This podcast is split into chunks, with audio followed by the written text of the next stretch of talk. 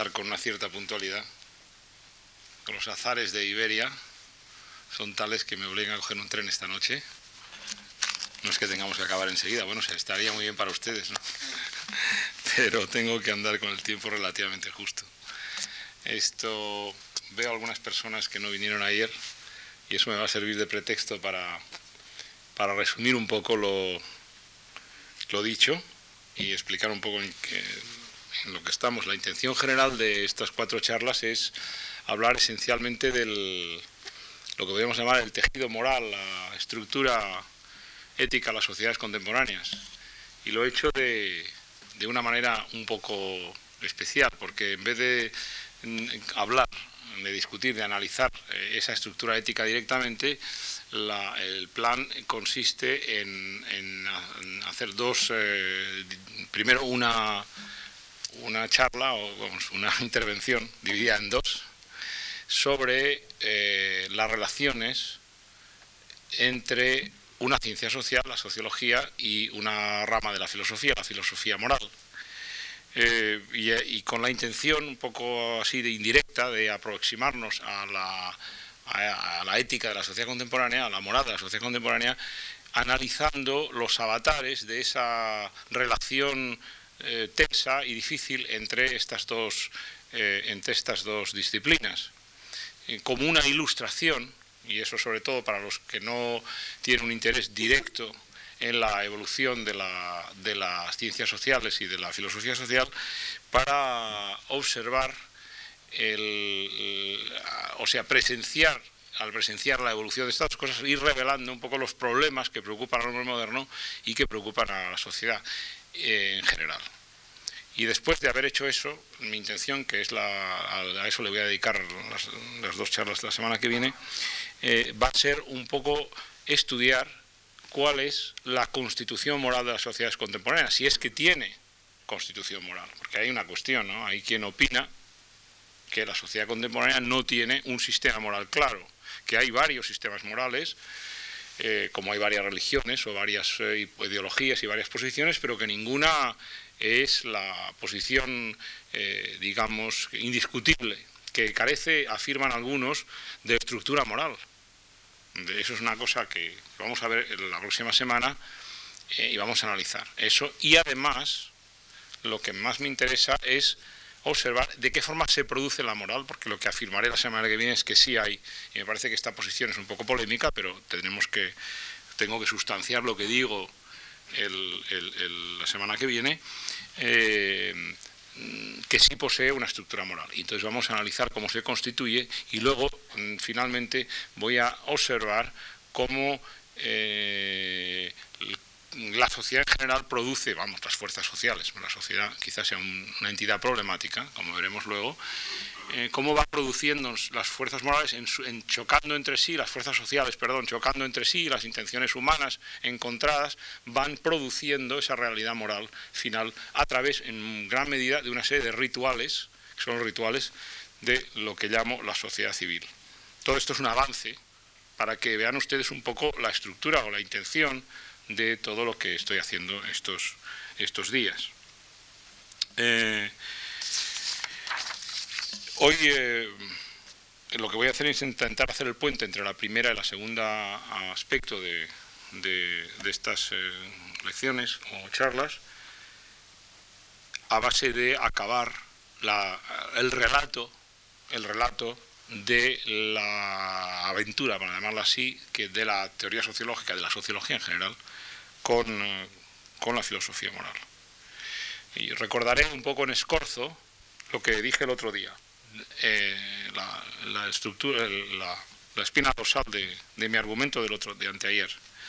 En primer, en primer lugar, eh, estuve explicando cómo hubo una primera fase en el pensamiento sociológico durante sus inicios, el principio del pensamiento sociológico, en que se produjo una verdadera revolución en la filosofía moral.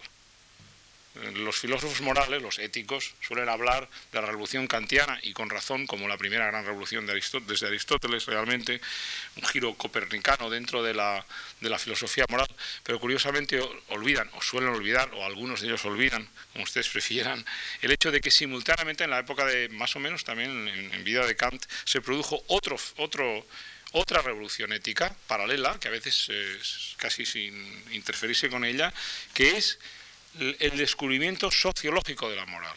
En la época de Montesquieu, por ejemplo, los primeros sociólogos, como Montesquieu, no es que hubiera un fundador, pero si fundador hay alguno, ese es Montesquieu, descubrieron los condicionamientos sociales de la moral. Se descubrió que la moral no es un sistema de dogmas, dogmas divinos, por primera vez se afirmó eso, sino que depende de la sociedad y del lugar y del tiempo en que se produce esa moral, que las reglas morales, el deber ser, lo que está bien hecho, lo que está mal hecho, lo que debe, lo que debería ser, es una cosa producida por la sociedad. Y eso relativiza por primera vez el, pensamiento moral y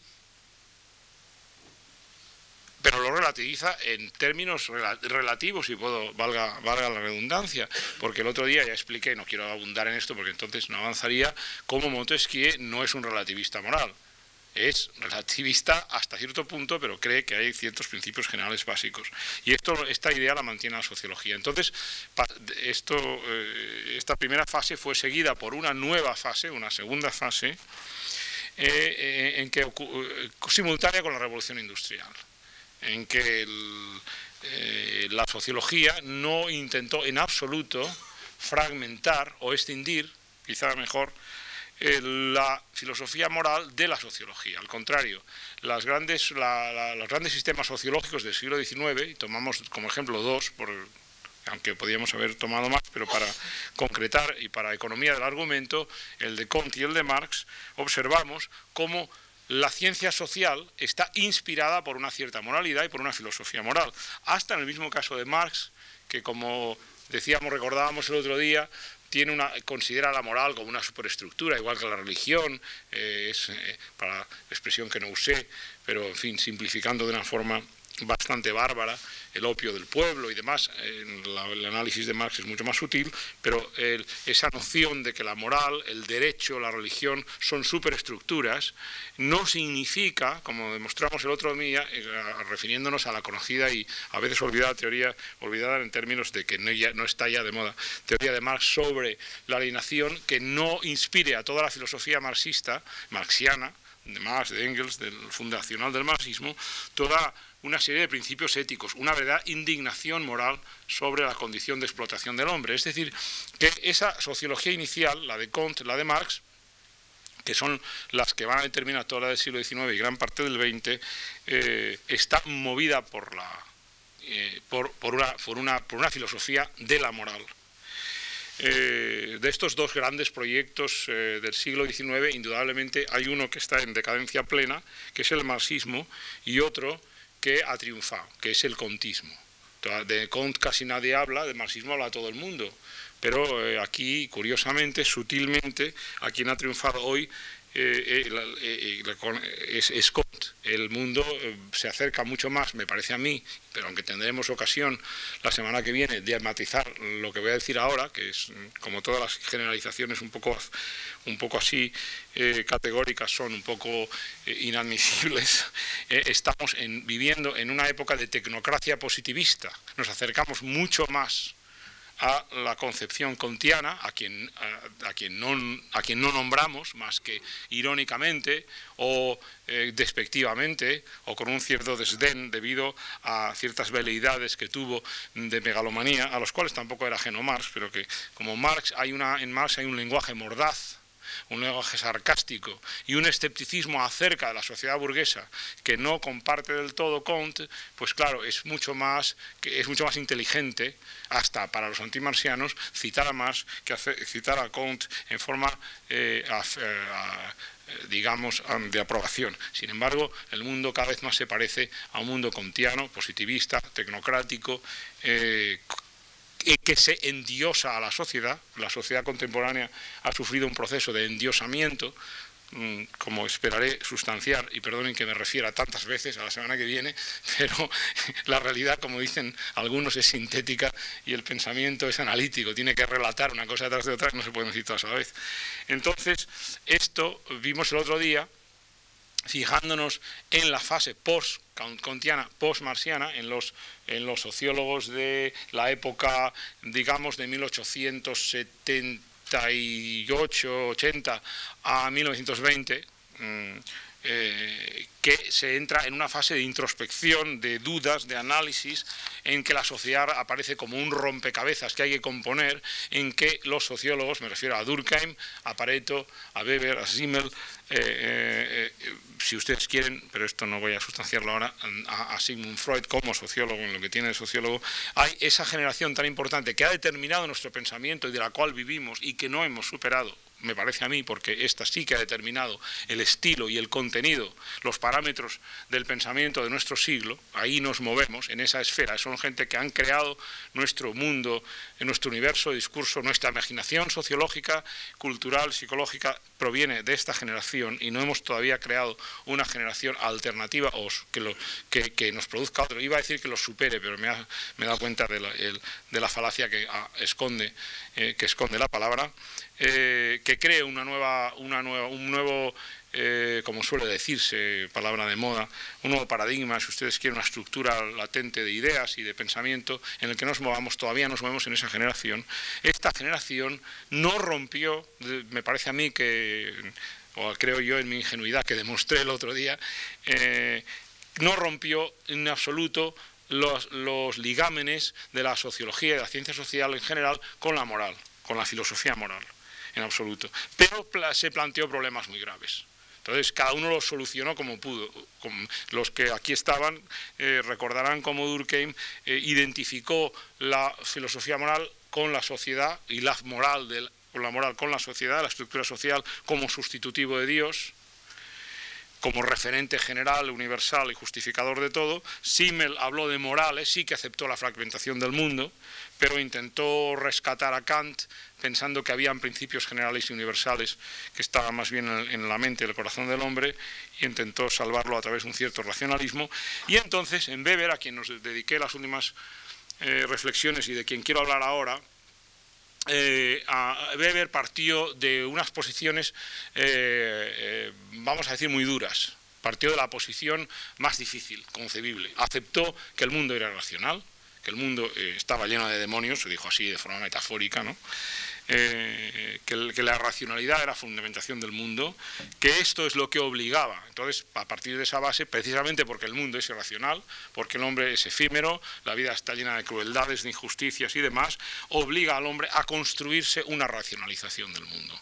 Tiene que racionalizarlo, ordenarlo, imponer la razón para, para mitigar la angustia. Entonces, esto lo hace el hombre a través de conferir significado a, sus acciones y eh, cada civilización es un sistema de significados, la confuciana, la budista, la islámica, la católica, el socialismo, el feudalismo, son sistemas racionales que imponen un orden, no solo material de estructura de clases, de distribución de poder, sino una especie de mapa moral al, hombre, por el cual así el mundo cobra un cierto sentido. Y esos son los sentidos que damos a la vida que provienen de estos sistemas, que todos son en el fondo irracionales. Porque claro, el socialismo tiene unas razones, es racional, pero sus principios no pueden fundarse en la razón.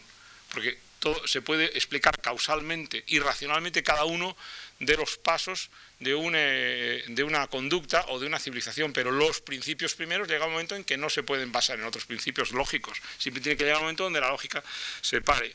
Eh, idea muy beberiana en la que insiste. Lo mismo ocurre con el liberalismo o con el budismo, con el confucianismo, con cualquier sistema. Hay una racionalidad propia por de la China imperial, por ejemplo, evidentemente, con ciertos principios y tal, y se llega ya a unos puntos en que uno puede ver desde fuera, evidentemente, el europeo escéptico del siglo XVIII que llega a la China o del XIX o del XX, le parece aquello eh, muy raro. Pero como demostró Montesquieu en sus cartas persas, o cada son las cartas marruecas, uno viene desde fuera y lo que le parece racional es nuestra propia sociedad. Es decir, esta visión eh, eh, es importante y además las distinciones beberianas como expliqué el otro día, y esto ya es el principio de lo que quiero decir hoy, de que existen categorías que, no son ah, eh, precisamente, que no quedan confinadas a una sociedad, como por ejemplo la china, o la europea, o la americana, sino que son universales, salva a Weber del relativismo. Por ejemplo, voy a recordarles dos distinciones weberianas muy importantes, que además lo son porque han sido recogidas por la filosofía moral. Es decir, los filósofos morales de hoy, muchos de ellos, se refieren, citan y directamente a Weber en un, en un hecho que mitiga el analfabetismo sociológico del que acusé yo el otro día a algunos filósofos morales y había dos sentados en la primera fila que sonrieron benignamente cuando dije esto eh, y me confirmaron luego, porque aunque no hubo coloquio, después resulta que individualmente la gente te pregunta cosas y tal. Eh, es dos principios generales que los que echan mano, eh, producidos por un sociólogo, de los que echan mano los filósofos morales. Por ejemplo, dos distinciones, perdón, no principios. La, distinción entre ética de la convicción, la que sin un y la ética de las responsabilidades y de lo que el otro día les expliqué a ustedes, en fin, cómo Weber veía que en sus formas extremas producían irracionalidad. Y también su distinción fundamental, esa tan importante en este siglo XX, que ha visto eh, como, la racionalidad eh, eh, instrumental es causa de barbarie, la distinción entre racionalidad sustancial o ética, racionalidad moral, como ustedes quieran, y la racionalidad instrumental, que es la que, cuando se separa la una de la otra produce monstruos. ¿no? la, no la razón produce monstruos, sino que la racionalidad instrumental cuando se queda desuncida de la racionalidad sustancial, produce monstruos, como hemos visto, con la manía de producir, porque podemos producir más bienes, pero también podemos producir más, más más armas o aplicar el sistema de maximización de la producción a la producción de mega muertes, como ocurre en el caso de las bombas atómicas, o la producción del asesinato masivo, del genocidio a través de las cámaras de gas de un grupo étnico mm, eh, despreciado, como ocurrió con el, con el fascismo. Años después de morir eh, Max Weber, es decir, que eh, él vio muchos años antes el horror de a que podía conducir el proceso de racionalización que le obsesionó.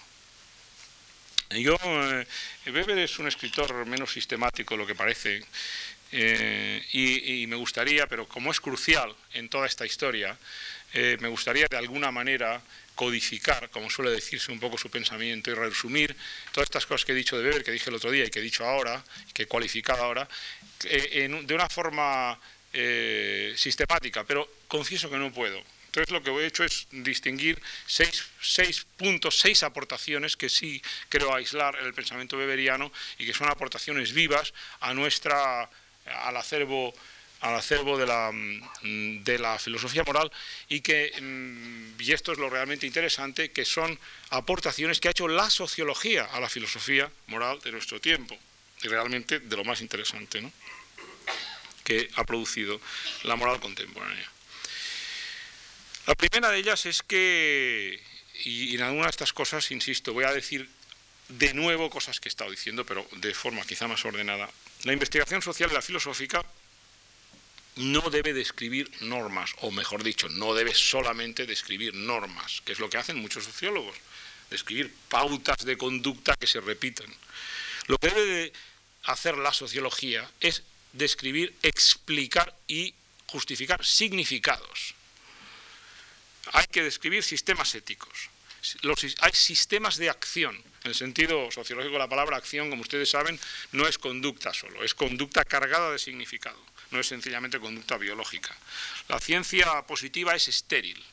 Yo supongo ustedes que me dedico a la sociología militar y, y empiezo a contar cabezas. ¿Y cuántos militares han nacido en Baleares? ¿Y cuántos en Andalucía? Eso no es explicar la conducta del, del, soldado o del militar profesional. La conducta del militar profesional tiene que explicarse no solo describiendo el origen social, la clase social, los orígenes regionales, los sueldos de los militares, las leyes que cambian eh, los códigos eh, de justicia militar y todas esas cosas, sino que además tengo que explicar la mentalidad de los militares, las actitudes, el espíritu de cuerpo, sus referentes morales Eso es lo que hace una interpretación beberiana del estamento militar. Para coger un ejemplo, como podría coger otro, que es estudiar la prostitución o el consumo de droga o la movilidad social o las migraciones.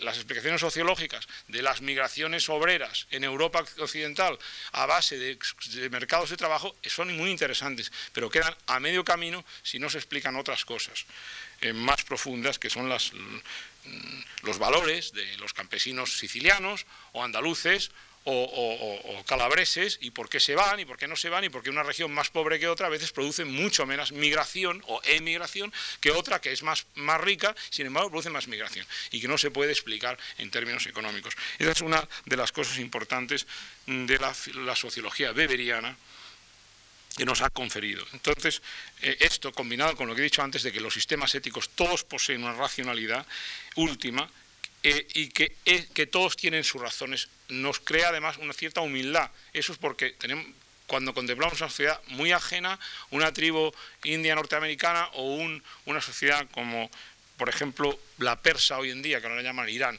la sociedad persa, ¿qué es lo que hace que al pueblo persa le conduzcan las motivaciones eh, que le conducen? Es decir, hay que entender al ayatola y a todos los, a esas personas que a nosotros nos parecen de conducta irracional. ¿Cuál es la conducta racional que explica los significados de conducta que pueden explicar que tantos miles de mozalbetes pasen cantando versículos del Corán por, por encima de minas, de campos minados por los iraquíes? ¿no? este, esfuerzo no lo puede explicar la sociología positiva. Esta es una aportación que además que no tendrían que tener en cuenta, digo yo, los, los eh, los filósofos morales, pero mm, veremos luego, cuando hable un poco de, la filosofía analítica, en qué, en, qué lío se han metido durante una cierta época los filósofos para olvidarse los filósofos morales, que serían los últimos que deberían, porque estos son los temas realmente de la moralidad, para evitarlos y, soslayarlos, como han hecho muchos filósofos morales. Eh, esta es una aportación. Una segunda, me parece a mí, es que eh, como he dicho antes, los sistemas morales poseen todos una racionalidad, pero son además precarios. Ningún sistema moral eh, es sólido. La irracionalidad esencial del mundo tiende a subvertir la razón ética. El mundo es un mundo siempre al borde de un peligro. Recuerden ustedes el ejemplo que he dado antes. Entramos en una civilización que acumula mayor razón. La, la civilización occidental es una razón, es una civilización en en el cual hay un progreso de la racionalidad a partir del siglo XVIII. Sin embargo, es una civilización que produce irracionalidad también. La irracionalidad de la producción, la maximación de, producción de bienes, lo que genera son parados. La, civilización del estado de bienestar produce estado del malestar. Es decir, ¿en qué sentido una racionalidad produce una racionalidad? ¿En qué sentido eh, el Islam, en cuanto se, se, constituye en una gran civilización, produce eh, represiones, produce, por ejemplo, el hecho, el, hecho, de ser una de las civilizaciones que más explota y, subyuga a, la, mujer? Estas son las, los resultados, los efectos perversos lo que llaman los economistas, que es con una expresión un poco pedante, las externalidades negativas, y nosotros los sociólogos llamamos efectos perversos, con quizá mayor sencillez, pero hablamos del mismo fenómeno, eh, de, un sistema mm, civilizatorio, de un sistema, pues era el capitalismo, el socialismo, el confucianismo. Yo sé que ahora estoy confundiendo uno religioso, el otro es económico, pero ya espero que me entiendan, no es que me olvide de las diferencias, porque la imaginación sociológica nos hace ver, movernos de nivel a nivel con cierta frecuencia. Una tercera aportación de Weber, a la que he mencionado mm, de paso varias veces, es el hecho de que la ética, y esta no solo de Weber, hagamos justicia, sino también de Simmel, o principalmente de Simmel, pero Weber la hizo suya y otros la hemos hecho nuestra ah, estudiando sus textos, es que la ética es resultado del conflicto. Esto es una cosa que la filosofía moral empieza a asumir no toda, ya mm, dije el otro día que cuando yo hablo de filosofía moral estoy haciendo una abstracción, hay muchas escuelas, pero hay una escuela dentro de la filosofía moral que empieza a asumir este, esta, esta, perdonen la pedantería, esta verdad, que me parece a mí esta verdad evidente que debe ser evidente para cualquier sociólogo, que es que la ética contra lo que ciertas, ciertas filosofías morales presentan la ética como un sistema armónico. Esto es lo que debe ser, esto es lo bueno, eh, la ética es un conjunto de principios armónicos y todo lo que es desvía de eso pues no, es, ético, no es moral, es anti, eh, eh, son desviaciones. La ética misma es solo resultado del conflicto. Fíjense ustedes que, vamos a ver, sistemas éticos conocidos, el ascetismo, el hedonismo, el altruismo, el salvacionismo, la religión católica es una religión salvacionista, por ejemplo, los tabúes, los estigmas, las prohibiciones, lo que, debe hacerse, las normas, son todo, ¿qué son? Cosas, evidentemente he dicho varias que son muy diferentes, pero son todas fruto de algo, son soluciones que encuentran los grupos sociales a un conflicto, que es una cosa como, digamos, un ejemplo conocido, el tabú del incesto. El tabú del incesto es un tabú no muy universal, algunos dicen que es universal, ciertamente no lo es, pero casi universal. Es un, es un tabú que se encuentra en casi todas las civilizaciones, con alguna excepción notable. ¿Por qué existe? Bueno, pues que para imponer, ahora voy a hacer un poco de finalismo, de teleología, pero evidentemente para imponer un orden y una exogamia mínima en las familias y, crear redes de transmisión de bienes y demás, hay una prohibición moral de relaciones sexuales eh, eh, en primera, segundo, tercer grado, según. cada, cada, sociedad determina el grado de violación del incesto. No, no, es que no se viole, porque todos los principios morales se violan, si no, no serían principios morales, serían leyes físicos, pero existe como, como una solución, el tabú es una solución contra una posible conducta que rompería con una armonía impuesta, una armonía asimétrica. La sociedad es esencialmente asimétrica, es heterogénea, no es nunca homogénea. Lección que no han aprendido algunos eh, herederos de la Escuela de Frankfurt hoy en día, cuando tendré ocasión, espero, de mencionar con algo de detalle hoy mismo. Otra aportación de Weber es que la sociología no puede explicar la causación social, como he dicho antes, por medio de las ciencias naturales.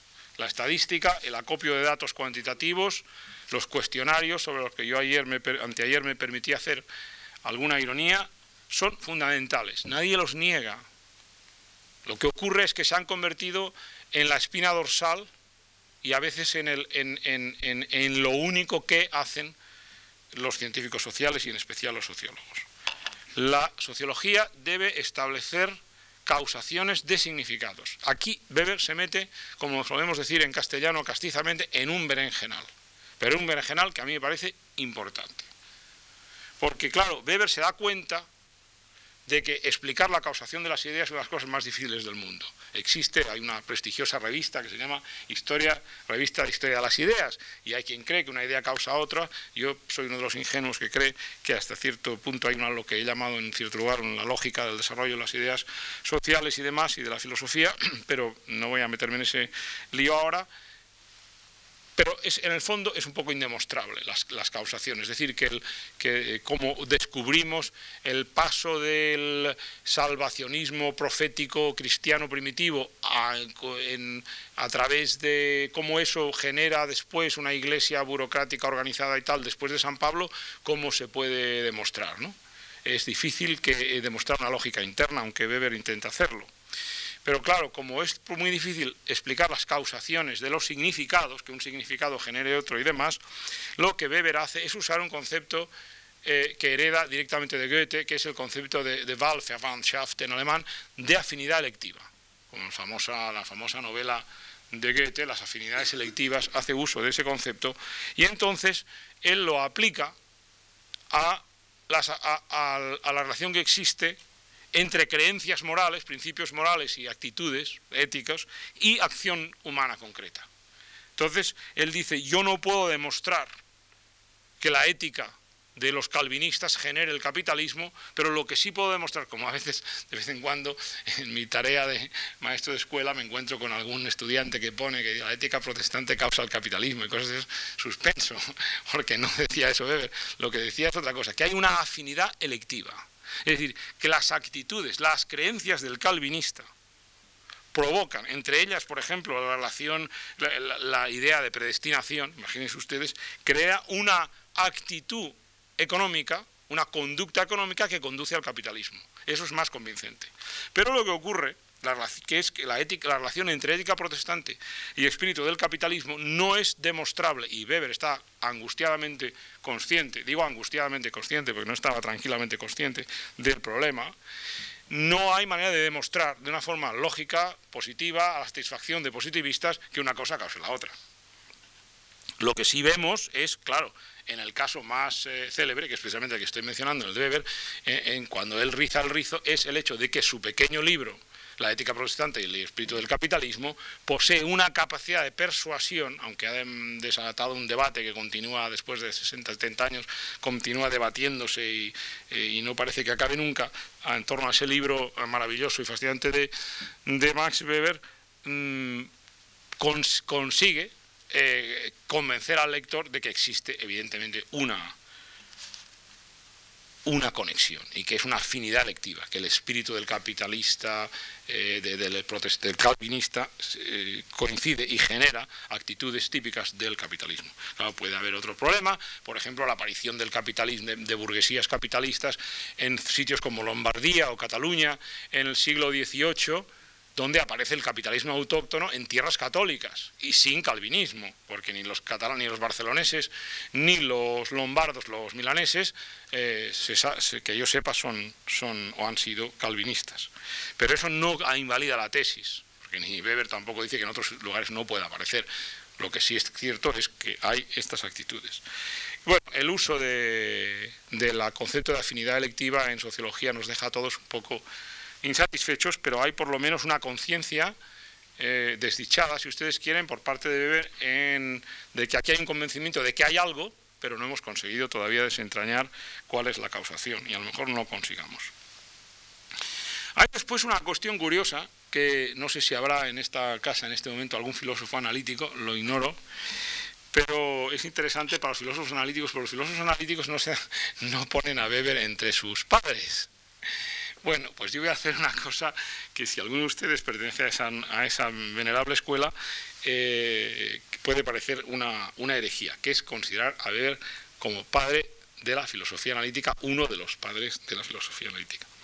Eh, la filosofía analítica, no voy a simplificar, simplificando de una manera terrible, una de las mm, cosas que hace es basarse en el análisis conceptual. La filosofía analítica ha tenido muchas eh, cosas que criticar, pero evidentemente una de las aportaciones fundamentales mm, eh, que ha hecho al siglo, a nuestra filosofía del siglo XX ha sido imponer una cierta sobriedad en el lenguaje. Decir, bueno, señores, ¿qué quiere usted decir cuando dice democracia? ¿Qué significa ente? Ontología, epistemología, qué significa individuo. ¿Existen los individuos? Se empieza a plantear esas cosas. A usted habla de que existen los individuos. Bueno, ¿qué entiende usted por individuo? Entonces, claro, se ha enzarzado en un lío conceptual tremendo y a veces ha degenerado, a veces, y puntualizo, quiero enfatizarlo de a veces, eh, matizar, se ha enzarzado en una filosofía del lenguaje y en una lingüística filosófica que le ha hecho poner entre paréntesis toda la filosofía moral.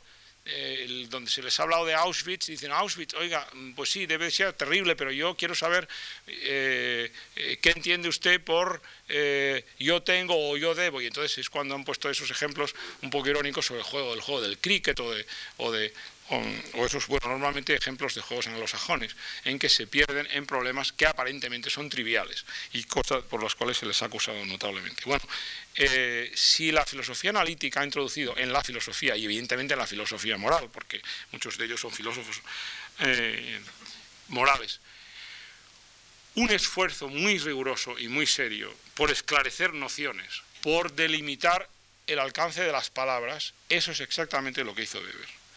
Eh, ante el desaliño conceptual de Carlos Marx, que es capaz de escribir enormes tratados sobre las clases sociales, sin decirnos nunca qué es una clase social, hasta que el único capítulo donde nos lo va a explicar el hombre va y se muere, como ustedes saben, el capítulo inacabado del Capital, si hubiera vivido más, en vez de tres volúmenes, el Capital seguro que tiene doce, pero no sé si hubiera explicado, o ese concepto básico, ante esa actitud, o no digamos ya Auguste Comte hablando de la humanité, la société, etcétera, etcétera.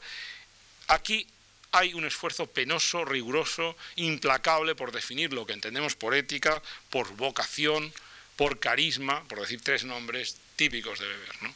Weber es el hombre que además ha acuñado algunos conceptos, como el de carisma, que ahora ya lo usan, se usa por la calle, ¿no? Eh, con gran desaliño, pero esto es lo que pasa a toda esta gente, no es como Freud con el concepto de frustración, de libido, llega un momento que, eh, pues nada, pasa y hasta los astrólogos y los, y los creyentes en supercherías sobre los astros y tal, te hablan de estas cosas, y resulta que, bueno, es la degeneración de las palabras, es terrible, pero Weber, mm, cuando no encuentra un concepto, lo, incluye uno nuevo, carisma. Entiendo por carisma, entiendo por, feudalismo, se entiende por clase social. El poder es, y esa es la más famosa definición del poder, es de Weber, porque es un esfuerzo constante por conceptualizar. Y eso es otra una herencia que la filosofía moral analítica mm, debería deber a Weber y que los sociólogos hemos eh, debido a él como a ninguna otra persona en, los fundadores de nuestra disciplina. Eh, hay un último punto de Weber, una última aportación, que es, se refiere a cosas que he dicho antes, pero quiero enfatizar, que es la cuestión de la racionalidad de todos los sistemas. Lo que Weber, de los sistemas sociales, morales, insiste es en la racionalidad relativa de los sistemas morales. Por eso no se convierte en un relativista completo. Eh, hay evidentemente sociedades civiles, sociedades civilizadas, perdón, superiores. Y Weber cree en la suya, como por ejemplo, la, evidentemente en el caso suyo, la sociedad liberal, la sociedad tolerante, civil, la democracia parlamentaria burguesa, con todos sus, sus eh, limitaciones y explotaciones de clase y demás, donde existe una, un equilibrio entre la ética de la convicción y de la responsabilidad unas componendas, si ustedes quieren, que permiten una vida menos llena de aristas y una, mejora constante de las condiciones de vida de las clases subordinadas, sin ser eh, eh, Weber en absoluto socialista, pero en este sentido pertenece a un progresismo liberal bastante claro. Hay una idea en Weber de la sociedad buena. El otro día hablaba de que la sociología del siglo XIX tiene sobre todo una idea de la sociedad buena y lo que ocurre después de beber es el abandono de esa idea. Bueno, ya veremos cómo ocurre ese abandono, que es una forma paradójica y no exenta de aspectos bastante divertidos. Pero por lo menos en Weber hay todavía ese empuje, ese deseo de tener, hay una sociedad posible en condiciones de modernidad, es esta, es la menos mala y es la que permite las mejoras paulatinas y que permite todavía la creencia en la autonomía relativa moral del, individuo y es para él la mejor sociedad. Eh, por lo tanto, no hay en Weber un rechazo a la sociedad buena.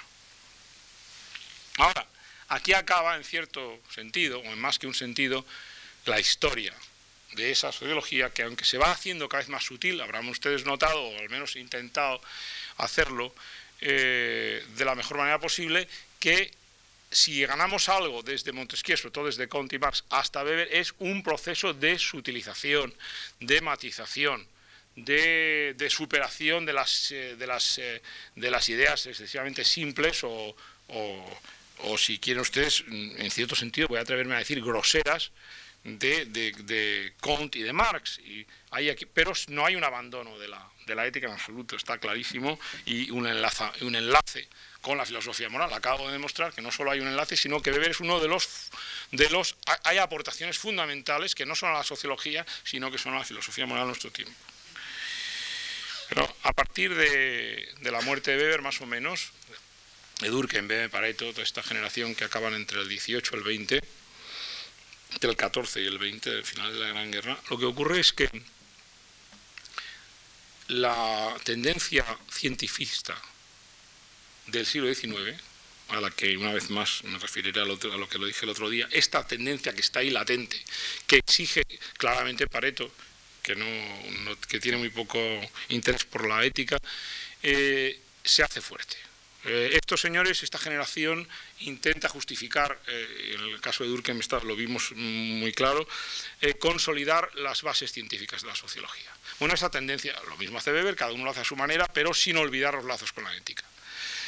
Pues bien, a partir de la Gran Guerra, y con más, y la cosa arreció después de la Segunda Guerra Mundial, o sea, desde el año 18 al Yo calculo del 18 al 68, curiosamente hay una crisis hacia el 68-69 importante en la sociología occidental, los, un gran número de sociólogos, iba a decir los sociólogos, cosa que no debería decir, un gran número de sociólogos influyentes, cada vez más poderosos, más eh, influyentes en el discurso social, digo, cultural de la época y, en la investigación sociológica, eh, desean, rompen con estos dilemas, superan o creen superar las angustias y la conciencia desdichada de, Weber y ciertamente de Simmel y de Durkheim a su manera, y, se quieren emancipar de la moral. Y entonces proponen eh, un programa, un programa de emancipación. Ahora veremos cómo lo resuelve cada una de las escuelas, dos o tres que voy a tomar como ejemplo de la sociología. Pero esto lo hacen con una cierta beligerancia, porque ese es el momento en que, como he dicho hace un momento, la, la filosofía moral también abandona su preocupación, que ahora está recuperando a partir del año 70, 74, la filosofía moral, una sección de la filosofía moral, una rama, ha vuelto a sus preocupaciones importantes sobre la condición humana, pero hay un sector de la filosofía moral, sobre todo la filosofía analítica moral, que se enzarza, como he descrito antes, en estas preocupaciones analítico-lingüísticas sobre qué se entiende por el ser, el deber ser, pero qué significa en, en términos de lenguaje ético, en que empieza a analizar la lógica formal de las expresiones éticas y en que se desengancha, se desentiende y se desengancha de la vida social. Lo cual, con lo cual hace, la, hace las cosas mucho más fáciles a la sociología, porque si la ética misma se desengancha de la vida social, la sociología no tiene por qué preocuparse de la ética. Hay alguna excepción. Recuerdo el caso de Bergson, en el año 32, Las dos fuentes de la moral y de la religión, un libro muy importante en que intentó de algún modo salvar las distancias, pero claro, Bergson va siempre uncido a la filosofía bersoniana y uno puede no comulgar con, como es en mi caso, con sus ideas, pero evidentemente hay una distinción en Bergson, por ejemplo, o en Bergson, para decirlo bien, entre sociedades abiertas y sociedades cerradas, ¿eh? una distinción que después Popper y otros, otros filósofos políticos han recogido y que han heredado. distinciones en que aquí, igual que Weber ha hecho aportaciones a la ética, tenemos un caso en que la ética hace una aportación que después la ciencia social incorpora. Pero es más que una excepción. La ética empieza a dejar de, sobre todo en los países anglosajones, a renunciar a comprender sociedades que nos ajenas, Ah, existen filósofos como Peter Winch en el año 58 que afirma hacia el 58 que cada sociedad tiene su lenguaje, que yo no puedo entender, el lenguaje ético de, mm, una tribu del Rif o de una, o de una tribu de Nigeria, porque yo tengo un sistema lógico eh, occidental, ellos tienen su lógica, su la magia tiene su lógica y las conductas racionales, entre comillas, occidentales tienen la suya, con mi lenguaje no puedo entender la de él, por lo tanto niego los universales morales, del mismo modo que el niego la racionalidad universal. Esto ha provocado sus debates más o menos entretenidos. Pero el caso es que volviendo a la sociología, nos encontramos con varias tendencias sociológicas que no son éticas, que son, para entendernos, a éticas, por no decir inmorales porque, o amorales, porque no es eso. Les voy a nombrar dos, estas eh, que me parecen interesantes. Una es el conductismo y otro es el funcionalismo. Hay una tercera que, tendencia de estos años que no podemos olvidar, que es la marxista, eh, pero merece una cierta atención aparte, porque es la que todavía, y sin duda alguna, mantiene, siendo como es marxista, en gran parte, no todo el marxismo, su preocupación moral y sus conexiones eh, incómodas con la filosofía moral. Ambas eh, tendencias, tanto el conductismo como behaviorismo, behaviorismo, que se dice en inglés, aquí yo he oído a veces la expresión behaviorismo, que es monstruosa, eh, pues se provienen en el fondo del positivismo, Mm, sobre todo en que ambas se, eh, se, escudan en la idea de que no es posible hacer juicios de valor, o de que no hay que hacer juicios de valor, con lo cual ya hago un juicio de valor, pues digo que no hay que, estoy diciendo que no hay que hacer algo, ya estoy poniendo un, tabú moral, pero bueno, parece que de esta, de esta paradoja no se dan cuenta, eh, y entonces proponen, o sea, dicen que hay que hacer una investigación social de tipo científico, positivo, positivista. Eh, el conductismo eh, es el que se sume en el más espantoso de, los, de las contradicciones, porque empieza diciendo que el mundo hay que estudiarlo en términos heredados de los psicólogos conductistas actualmente, de estímulo, de respuesta, de recompensa y de castigo. Eh, las expresiones morales, dicen estos caballeros, son inverificables, son palabras, son expresiones interesantes que podemos estudiar lo máximo que puedo decir, hay gente, personas, que usan expresiones morales. Debes hacer esto. Si vienes tarde te voy a castigar. Esto está muy mal. ¿Eh? Y, por lo menos que puedo hacer es constatar que hay una tribu de las personas, de seres, seres humanos, que usan esto todo el tiempo.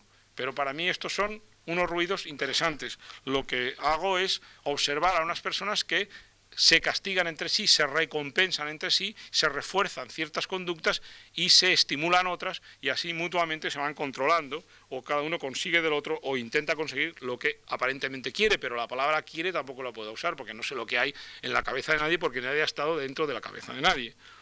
Estos argumentos que yo ahora parezco caricaturizar son en el fondo bastante serios, porque claro, es cierto que nadie ha estado en la cabeza de nadie y entonces que solo puedo guiarme por la conducta externa de las personas. Tiene, su, la cosa no tiene, no tiene demasiado, tiene su argumento intelectual fuerte y no es tan, tan deleznable.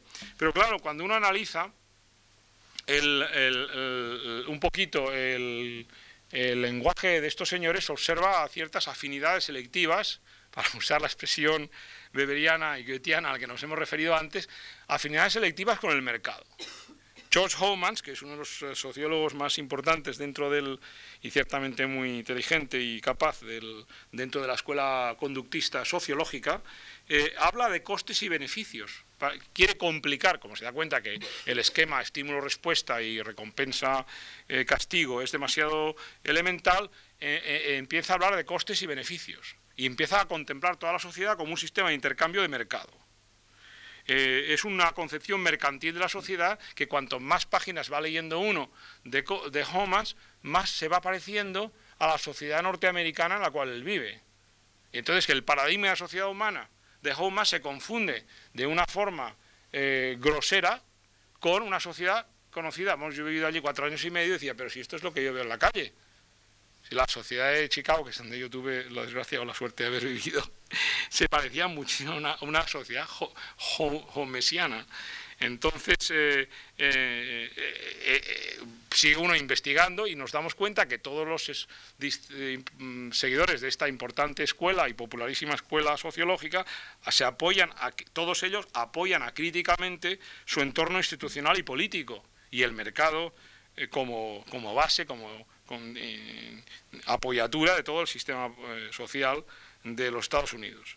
Entonces, y, el uso de la metáfora mercantil es para ellos el paradigma sobre el que se basa los bienes de mercado, la recompensa, el precio, el costo de las cosas, es la concepción. El más famoso de todos ellos no es exactamente un sociólogo, es un psicólogo, psicólogo social, el famoso Skinner, que eh, que es el que me va a servir para desvelar la,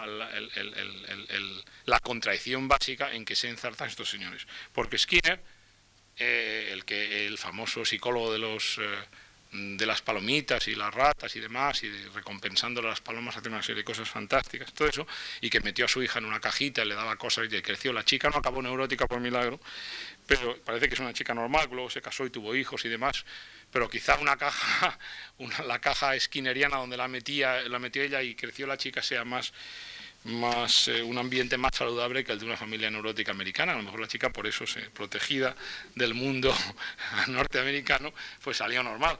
Pero este señor, para llegar al público en general, eh, totalmente convencido, el, el, más famoso de los conductistas del mundo, eh, escribió una novela, una novela que anda en castellano traducida con el nombre de Walden II o Walden II en inglés, eh, en el que Walden es una famosa utopía de la literatura americana, Walden II es la que él impone, explica a la humanidad cómo se puede hacer una sociedad buena, una sociedad feliz, a base de dar a la gente una serie de, de, condicionamientos conductistas, reconduciendo su reconduciendo su actividad, su, eh, digamos, su llevándoles por el buen camino, eh, más que castigándoles, pues dándoles recompensas, igual que se recompensa a un pichón en, la, en su jaula o a una rata en un, en un laberinto de psicólogo, a base de crear la sociedad perfecta. Pero entonces, claro, uno pregunta, señores, ¿son ustedes conductistas y aquí hay una proposición de la buena sociedad o de la sociedad buena, como digo en mayúscula, en el sentido platónico de la palabra, la idea esa que hemos heredado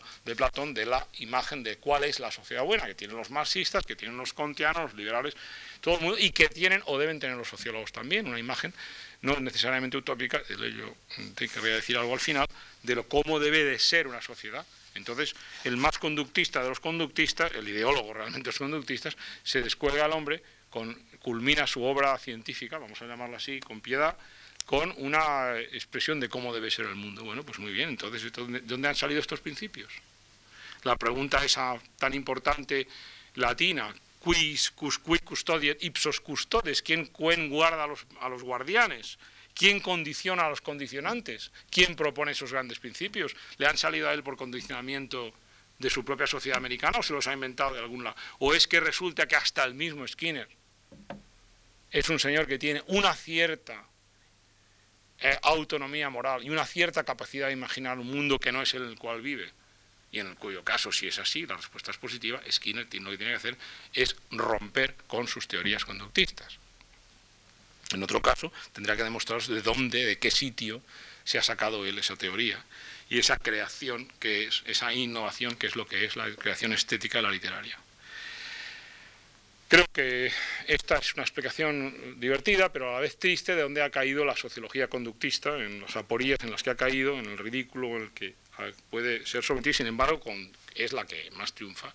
Hay una sociología atolondrada, positivista, conductista, que es la que de la que participan muchísimas empresas de muchísimas empresas de sociología eh, como, empresa, ¿no? con, contratos y que se hace eh, en plan de producir un cierto discurso a base de cuestionarios, preguntas, respuestas y demás, sin plantearse en absoluto qué es lo que debe ser, cómo debe ser la sociedad. Hay otra tendencia importantísima que de los años 30, 20, 30, sobre todo 40 y 50, y hasta el final del 60, y hoy todavía viva, pero ya en forma residual, que es la famosa escuela estructural funcionalista, no quiero dar lanzados, lanzadas a mono muerto o al moro agonizante en este caso, pero eh, esta es un poco más respetable porque mantiene ciertos ligámenes con el pensamiento clásico. Pero lo que pasa, esta es importantísima escuela, que llegó a dominar, se llegó a, convertir en la estructura sociológica, de pensamiento sociológico dominante, hegemónica de estos, de estos tres decenios, eh, es, hace el esfuerzo, y lo consigue, al menos en, la producción de su discurso teórico, eh, toda la moralidad por un sistema cultural, para decirlo más correctamente, por un subsistema cultural. Sistema social, sistema, ¿eh? tiene una cosa cerrada, tiene un subsistema cultural. Ese subsistema cultural produce un conjunto de orientaciones de valor, ya no son orientaciones morales, la palabra moral ha desaparecido, se ha escamoteado, por ahí de Birri o por no decir por arte del tal Parsons, pero vamos a dejarlo correr, no personalicemos, y se convierte en un sistema de valores, de actitudes, que el niño y luego la persona, y en realidad todos los ciudadanos, eh, este, pasan la vida interiorizando valores, actitudes. Entonces, la moral, que creíamos desde Sócrates que era la moral de, Antígona, que la pobre chica no sabía si obedecer a la ley del rey, o la ley de Dios, o la de razón, o la naturaleza, y se encontraban en dilemas angustiados, no, eso no es problema. Hasta la misma Antígona se explica, merced a estos señores, como dilemas de acción, para los cuales una sociedad compleja tiene siempre soluciones. La sociedad compleja se encuentra, el individuo tiene una serie de dilemas de acción que, que cada cultura resuelve de alguna manera. Y recuerden ustedes, hay una serie de dilemas, unas culturas son universalistas, otras son particularistas, unas son afectivas, emocionales, otras imponen la, afectividad, la neutralidad afectiva, eh, unas, en unas priva los principios universales, o sea, la generalización, en otras el tribalismo, la la, lealtad a la tribu propia y cada persona se, socializa dentro de su, eh, en la sociedad que le ofrece un repertorio de soluciones. Eh, uno de los de los eh, eh, miembros de esta escuela, un sociólogo ciertamente importante, igual como lo fue Parsons también, en muchos sentidos, Robert Merton, todavía vivo, afortunadamente, hizo una distinción, por ejemplo, entre acciones sociales eufuncionales y otras disfuncionales. Eufuncionales es una expresión un poco rara que él mismo usó muy poco, que se puede sustituir por, así que decir, de buena función, funcionales. Pero claro, esto no, le conduce, le conduce a una serie de aporías, porque ¿qué es una, una, una acción social funcional? Y es la buena. ¿Pero buena para qué? Para el sistema social. Es la que mantiene un sistema social o una estructura social determinada. Entonces, la declaramos buena si es la mantiene. Luego, el fascismo es bueno para los fascistas. Ciertas condiciones, por ejemplo, de crisis económica, de desesperación, de paro, de persecución de unos países, de, creación de un chauvinismo en un país porque otros países lo han acorralado, crea movimientos de nacionalismo exacerbado que son buenos para el movimiento fascista, son funcionales para el movimiento fascista. Esto es cierto, sí, esto es indudable. No, no es cuestión de rasgarse las vestiduras. Lo que es grave es neutralizar las palabras bueno y decir que, que si es bueno para ese movimiento debe ser bueno en un sentido eh, más profundo. Que lo que es disfuncional para unos es funcional para otros, es evidente. Pero al intentar imponer la estructura del funcionalismo un lenguaje totalmente moralmente neutro e ignorante la moral, resulta que bueno puede ser bueno para, para, cosas que son aberraciones. Y no hay condena de nada. Porque si no, yo no condeno a nadie, evidentemente soy muy científico. Lo importante es no hacer juicios de valor. Hay una tercera tendencia de orígenes de la misma época que la positivista y la conductista, digo, perdón, que la conductista y la estructuralista, pero que ha hecho eclosión a partir de exactamente 67-68, la, más, la tercera, y que también ha producido, ha conducido a la esterilidad. No solo a la esterilidad, sino al cinismo. Esta es la más grave de todas de las que han olvidado el legado, vamos a llamar simplificando y sin querer personalizar, el legado beberiano. Se trata de la tendencia fenomenológica o los herederos de la fenomenología, no estoy atacando a la fenomenología, sino a ciertos de sus herederos, que es la tradición llamada, en una expresión poco afortunada, etnometodológica. No me pregunten ustedes por qué se llama etnometodológica, porque yo no lo sé. Y la palabra la fundó un señor eh, el año sesenta y tantos, eh, y llamó etnometodología a un método, a una escuela, que después ha hecho fortuna y que tiene todavía bastantes seguidores parece que no acaba de languidecer del todo. Eh, el punto de partida es la metáfora teatral de un señor que no era etnometodólogo, cuidado con lo que decimos, pero que no tiene la culpa, Marx no tiene la culpa de los marxistas, ni Sigmund Freud de los psicoanalistas eh, lacanianos, ni, ni Goffman, este señor, tiene la culpa de los etnometodólogos, cuidado. Eh, pero eh, evidentemente el año 64, 65, Osman, un magnífico sociólogo norteamericano, hizo una serie de aportaciones en que aplicó a la sociedad la, metáfora teatral y que empezó a intentar entender la sociedad como de otra forma, de otra para otra parte habían hecho varios pensadores y naturalmente bastantes escritores y no sorprendentemente Calderón de la Barca por un lado y William Shakespeare por otro, no, es casual que fueran, dramaturgos en el Gran Teatro del Mundo el uno y en, Hamlet el otro, como todos sabemos, la metáfora teatral aplicada a la vida social. Entonces él explotó esta metáfora e intentó explicar la vida social y la vida del yo como un intento de presentación y de representación del yo en ese drama que es la vida social y que es un teatro. Pero Goffman no llegó a trivializar esto en absoluto. Creyó que habían ciertas actitudes fundamentales, habían intereses, habían, hay una concepción de la naturaleza humana en Goffman. Pero llegan los endometodólogos, que no son, que, no, que, que además rompen Goffman claramente, pero recogen de esto la metáfora teatral. Se olvidan del yo, dicen, como los saltando mutatis mutandis, igual que los conductistas, con quienes tienen poco mm, casi nada más en común, que yo no sé lo que hay en la cabeza de las gentes, y se quedan en la superficie.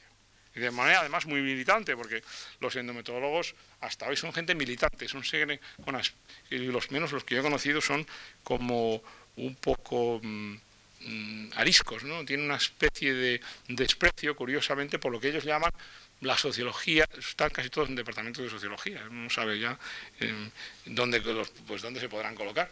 Eh, eh, la sociología típica, clásica, la general, la que legisla, dicen, es la que legisla para la vida social, el mismo desprecio, es decir, cualquier idea sobre cómo debe ser la sociedad o cuáles son estructuras sociales menos opresivas o más bondadosas o más agradables, para estos señores es legislar como si los pobres sociólogos pudieran legislar. Bueno, legislan cuando se hacen ministros o, diputados, ¿no? Pero entonces ya como ciudadanos que han alcanzado la, dicha del poder. Pero los demás que vamos a legislar, los, los que estamos así dando clase por los rincones. Pero bueno, estos son los etnometodólogos, eh, son fantasiosos y entonces tienen una visión abiertamente, además lo dicen, es curioso, cínica de la vida social. Es decir, son, abrazan el cinismo. Esto hay que reconocerles la, franqueza y esto es el aspecto más divertido, es que son cínicos militantes. Entonces, eh, ¿cuál les quita un poco de... El cínico de verdad no dice soy cínico, ¿verdad? Eh, pero lleva a una ruptura militante, como en el caso del conductismo, una ruptura militante, que eso es lo que eh, me preocupa mm, en esta intervención de hoy, con la ah, sociología con esas posiciones morales de la sociología que hasta Weber teníamos eh, claras y que todavía encuentran en Parsons, en Merton, o sea, en los estructuralistas, eh, algún rincón en el que eh, se salvan, pero que ya no pertenecen a, no, no, representan el espíritu del funcionalismo, pero en fin, se pueden encontrar escoldos. Curiosamente, de todo esto he nombrado a conductistas, a estructuralistas funcionalistas y a endometodólogos. Bueno, quizá haya muchos más, pero hay una cuarta, sí, los ciertamente los hay, no voy a seguir nombrando otras escuelas, que hay como tres o cuatro más. Hay una importante sobre la cual quiero decir alguna cosa antes de, llegar a ciertas conclusiones, que es la escuela marxista. Todos estos años que yo he nombrado, de los años 20 hasta, hasta hoy, Ahora ya no, pero hasta el 60, 78, así, cuando, cuando empiezan a, los marxistas empiezan a desaparecer a gran velocidad y quedan, quedan rescoldos y marxistas todavía, quedan marxistas pocos, pero yo les puedo hablar de alguno que todavía lo es. Aquí mismo en España hay marxistas, no crean ustedes que están extinguidos, extinguidos del todo. Eh, pocos, ¿verdad? Pero, pero hay. Hay osos también en Asturias, o sea que... Entonces, estos señores que fueron muy abundantes en estos años, eh, mantienen, de todas las tendencias, eh, de todas las tendencias que he analizado, eh, mantienen la, el intento de conexión con la filosofía moral. Esto es realmente un milagro, porque si nos acordamos de las, los ataques feroces de Carlos Marx contra la moral como un invento, que es peor, los ataques de Marx son casi más vitriólicos que, los de Nietzsche.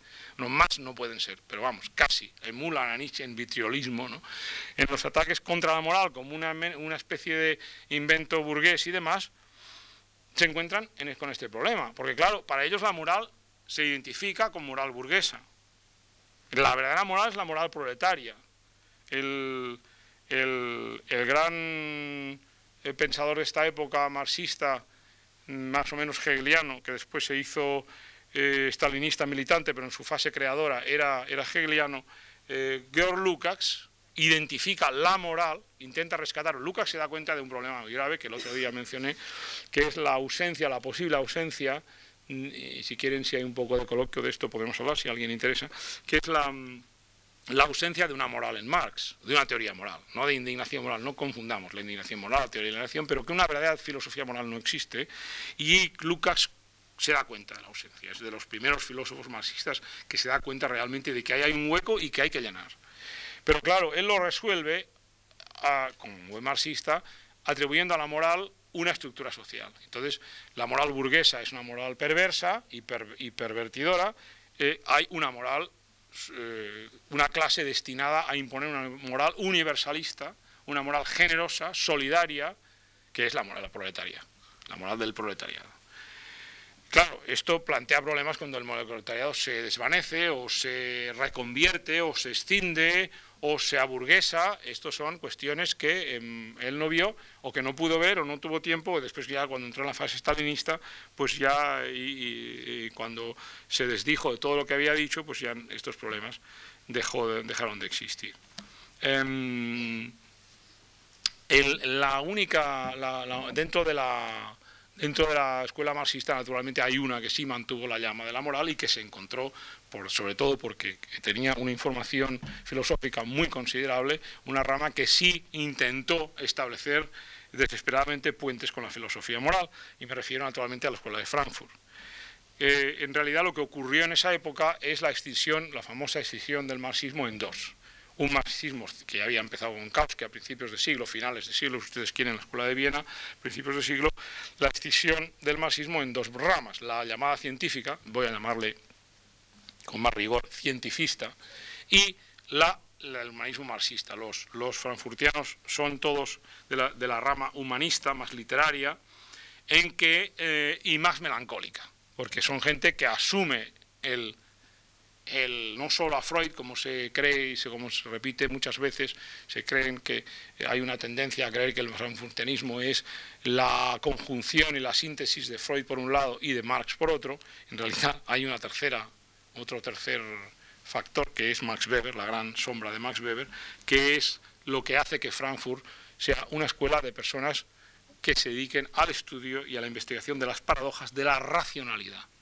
El hecho de que lo que ellos llaman el proyecto ilustrado, erróneamente porque no existe proyecto ilustrado, lo que existe es el proyecto progresista, pero ilustrado, a mí me gustaría que me demostraran que en el siglo XVIII había un proyecto ilustrado. Ahora habla todo el mundo de eso, abren ustedes el periódico más importante del mundo que publican ustedes en Madrid y bueno, hablan del proyecto ilustrado. Mm, yo me gustaría que alguien me lo explicara.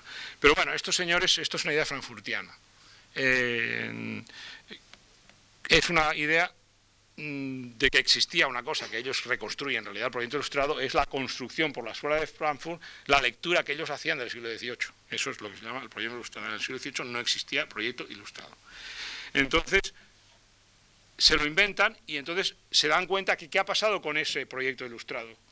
Han visto su degeneración, su deterioro a través del progreso de la industria, y la creación y de la democracia y de las antinomias y paradojas de la democracia y su degeneración eh, eh, en el, fascismo, en el mercado, en el mercado eh, enloquecido, competitivo y cruel representado por los Estados Unidos y, por otra parte, por el estalinismo. Es decir, que los tres, estos tres fenómenos, fascismo en el centro de Europa, estalinismo en Rusia, que también viola, contradice los principios del pensamiento ilustrado, del proyecto llamado ilustrado, y la degeneración de la cultura occidental y en América, que es donde todos se refugiaron en América, todos fueron catedráticos en Estados Unidos, pero como ustedes saben, allí, allí encontraron cátedras y público, y uno de ellos, el más, el más superficial de todos, que de algunos pensadores de estos, como Adorno Horkheimer, son gente de gran profundidad, y no digamos Latzersfeld como sociólogo, digamos, empírico, de, gran vuelo, eh, uno que se llamaba eh, Marcuse, encontró allí no solo eso, sino además es que escuela, seguimiento, eh, adoración pública, porque además castigaba a la sociedad americana eh, eh, implacablemente, que es lo que les gusta a los americanos que hagan con, con, ellos mismos, ¿no? que digan que lo horribles que son. Sociedad masoquista, una cultura relativamente masoquista. Entonces, estos señores se encuentran con ese problema, que por un lado son marxistas, tienen que creer en el futuro, y, por otra parte se encuentran con estas antinomias de la modernidad y, tienen que esperar una utopía que no, llega nunca. Eh, parece que dentro de esta escuela, el último representante de la misma, un señor que tiene en España una gran goza de, eh, gran popularidad, eh, ha querido resolver esta situación a base de asumir el fracaso de la, de este proyecto ilustrado, como han hecho sus predecesores, me refiero a Jürgen Habermas, y en, la medida en que yo entiendo a Habermas, que es muy pequeña porque es un galimatías que yo no, de verdad no, no entiendo sus profundidades, parece que este señor ha propuesto una noción de una sociedad, de, buena, de la buena sociedad, lo cual habla muy bien de él, porque esta es la idea que, a la que hay que volver y a la que estoy volviendo machaconamente esta noche, eh, la idea de la existencia de una competencia comunicativa universal, Es decir, habrá un momento en que las contradicciones de la sociedad contemporánea de la modernidad puedan suprimirse el día en que creemos una sociedad en que exista competencia comunicativa, una aceptación general del orden social libre de todo el mundo, no una aceptación como ahora a través de alienaciones, a través de la enajenación de las clases subordinadas, a través de la disciplina eh, que impone la fábrica o la multinacional o el ejército o la iglesia o el sindicato.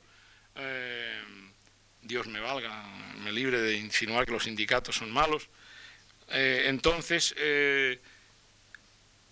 esto es lo que va a ocurrir. Esto es lo que debe ocurrir y a eso va a ir la sociedad en el momento en que haya producido su emancipación, una palabra muy, muy frankfurtiana que incorpora Habermas a su enrevesado, para algunos de nosotros, perdón, vocabulario. Entonces, claro, esto es darnos gato por liebre para todos aquellos que seguimos con la convicción propuesta por la filosofía tradicional y, expresada con tanta convicción por Max Weber de que, la, moral es el fruto del conflicto, que la sociedad es inherentemente heterogénea, que nunca es ni será homogénea, porque nunca dos personas quieren lo mismo, ni podrán creer lo mismo. Claro que pueden querer lo mismo. Fíjense ustedes que es un idilio. Pues es aquella fase de los amoríos entre una persona y otra en que quieren lo mismo. De ahí que sea la cosa efímera, ¿no? Entonces, eh, ignorar estos este, este profundo filósofo de Frankfurt, ignora los hechos elementales de la dominación.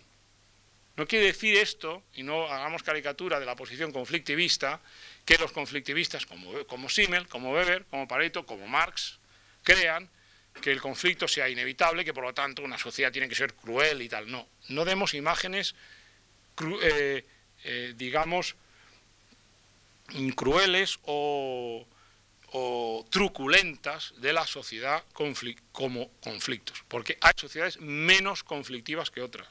Hay conflictos soportables y hay conflictos insoportables. Unos conducen a la disensión o a la guerra civil, otros son niveles de conflicto tolerables y que además permiten la mejora de las condiciones sociales. Esta distinción es fundamental y es una distinción beberiana y si ustedes quieren, sin ambaje se lo diré, es una distinción liberal, a la cual eh, estamos eh, apoyados y suscribimos algunas personas que venimos de esta tendencia.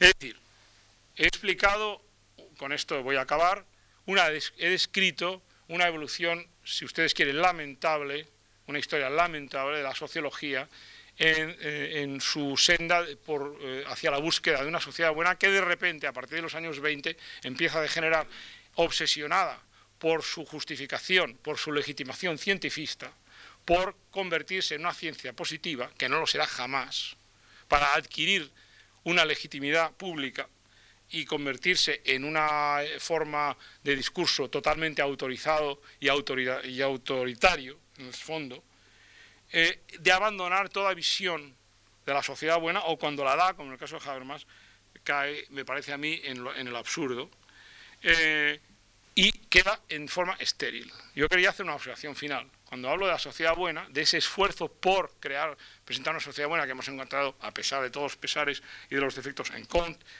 en Weber, en, Marx, y hasta cierto punto vamos a hacer justicia al mismo Habermas, que al fin y al cabo pues estará equivocado en eso, pero el hecho de creer en que en una comunidad, de competencia comunicativa universal, eh, naturalmente, por lo menos ahí tiene un esfuerzo, un esfuerzo notable y, laudable, no tiene por qué ser una sociedad perfecta. Proponer una sociedad buena no es prometer una sociedad perfecta. Cuando yo prometo una sociedad perfecta, estoy causando un fraude para cualquier persona que crea lo que digo. No existe la sociedad perfecta. Las sociedades perfectas generan el fascismo o el estalinismo. La idea de la sociedad perfecta, bueno, es perdonable en Platón, que no sabía lo que podía ocurrir.